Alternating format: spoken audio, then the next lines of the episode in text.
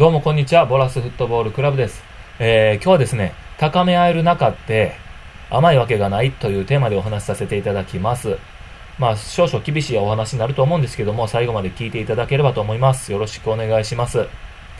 早速なんですけれども、あの、僕はですね、以前からこのポッドキャストでずっとお話ししてきたんですけれども、成長するためには環境ってめちゃくちゃ大切だよねっていう思ってるんです。そういうふうに思ってるんですね。で、そもそもね、まあ、あの、組織を強化するためには、環境を良くするためには2つしかなくってですね、1つは外から戦力となる人材を招き入れるっていう方法です。まあ、これはね、外から、えー、必要な能力とか、必要な人材を引っ張ってきてですね、で、そこからこう環境を良くしていく、えー、組織を良くしていく、高めていくっていう方法ですよね。で、あの、今の組織にこう足りないところを埋めてくれる能力を持った人材を外から入れて補強するってやつなんですけれども、これプロスポーツとかではね、移籍金とかっていうお金を払って、まあ、あの、選手を連れてきたりするじゃないですか。チームを強化するじゃないですか。まあ、あれですよね。まあ、あれって、まあ、結局のところどういうふうに環境を良くしているかというと、まあ、あの、ポジション争いがこう活性化されるように、あの、必要な人材を持ってきたりとかですね、あと、チームが強くなるために、まあ、あの、今足りてない人材を連れてきたりとか、そういった形でやりますよね。まあ、これって、おそらく、あの、まあ、企業とか、ビジネスとかでも同じだと思うんですけども、まあ、周りからこう連れてくるっていう、まあ、方法です。で、えー、組織を良くするために他にもあってですね、外から戦力を連れてくる他に、もう一つね、今いる人材を育てるっていう方法があるんです。で、ユース年代のこう選手を育てて、そのままトップチームで戦力として招くっていう、まあ、あの、チプロスポーツとかでもよくやってる方法なんですけども、まあ、あれですよね。で、あの、まあ、研修企業とかで言うと、企業研修とかがあって、まあ、そこにいる人材を育てていくっていう、まあ、方法です。でね、組織を強化するためには、まあ、この外から人材を連れてくるか育てるかっていう、この2つしかないんですけれども、まずはっきりさせておかないといけないのは、どちらの方が組織を強化しやすいかっていう話です。これはね、間違いなく外から連れてくる方です。もうすでに必要となる能力がある人材を連れてきた方が、組織がすぐ強化されるのはもう絶対明らかでですね、それに比べると、やっぱり育てるっていうのは時間も労力も必要になります。えどれだけこう時間と労力をかけてもですね、育ちきらないとか、必要な能力値まで伸びだ伸びなかったっていうことはザラにあるんで、育てるってめちゃくちゃ大変なんですよね。でもね、これ僕思うんですけども、外から戦力を連れてくるっていうことは、やっぱり今いる仲間をね、切り捨てることにもなりますし、これまでどれだけ努力してきたとしても、外から来た人材にね、自分のポジションを奪われるなんていうことがあるんです。で僕はね、やっぱりこっちの世界よりも、みんなで頑張ろうぜって世界の方が好きだし、誰も見捨てたりしたくないなって思います。で一緒に成長していってね、目標に向かって頑張るってやっぱ楽しいじゃないですか。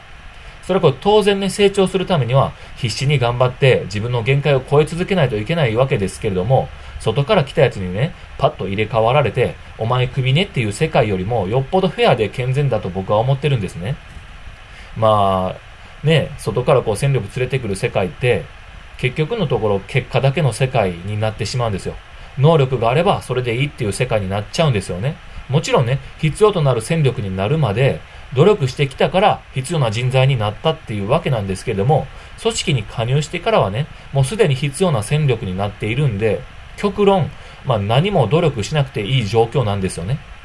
まあそれでね、能力的に低いやつがクビになるっていう世界になってしまうっていうわけです。まあ、強い奴の言うことが正しくて、まあ、昨日までのね、法律みたいなもの、チームのルールみたいなものが一気に変わることだってある世界です。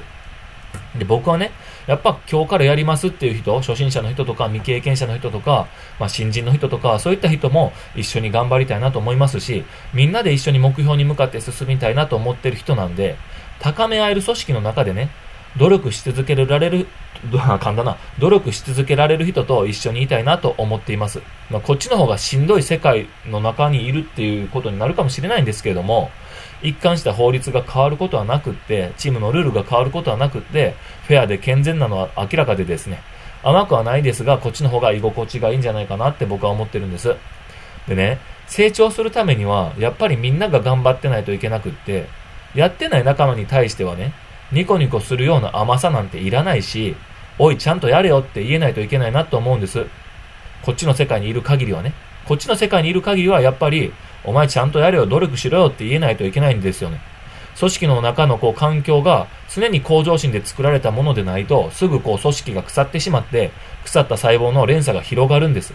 で、繰り返しになりますが、努力しないのなら、外から戦力を連れてくる世界の方が向いてるわけで、そこに自分の成長なんてものは全くありませんけれども、簡単に勝利という結果を手にすることができる世界を選ぶべきだと思うんです。そっちの方が絶対勝利の方が勝利に近いし、結果を出しやすいんですよ。だって外から連れてくる世界なんで。ただしそこに実際のところ自分が成長したかどうかっていうのは間違いなくなくってですね、今いる状態でも大丈夫っていう選手たちが集まってきているっていうそういう世界です。で、やっぱ僕はね、自分をもっと成長させたいなと思ってますし、自分をもっと成長させたいと思っている人が他にもいるのであれば、そういう人たちなのであればね、血の滲むような努力っていうのは必要不可欠で、やってない奴にはね、ちゃんとやれよ、甘えんなくらいのことを言えないといけないんです。だって結局さ、こう高め合える中って甘いわけがなくってですね、隣のやつのこう努力量に負けられるかって自分を奮い立たせながら、こう死ぬ気で頑張って頑張って、で、頑張ってない仲間の背中を押してやるくらいの熱量が必要なんだと思います。まあ、今日はね、高めある中って甘いわけがないというテーマでお話しさせていただきました。あの、自分がね、どっちの組織に合ってるかっていうのを考えていかないといけないですし、もしね、自分が成長したいと思ってるのであれば、そこにね、甘さなんてものはなくって、周りの人たちをこう背中を押しながら自分も頑張っていくっていう熱量を常にね、持っておかないといけないんじゃないかなと思います。それではまたお会いしましょう。さようなら。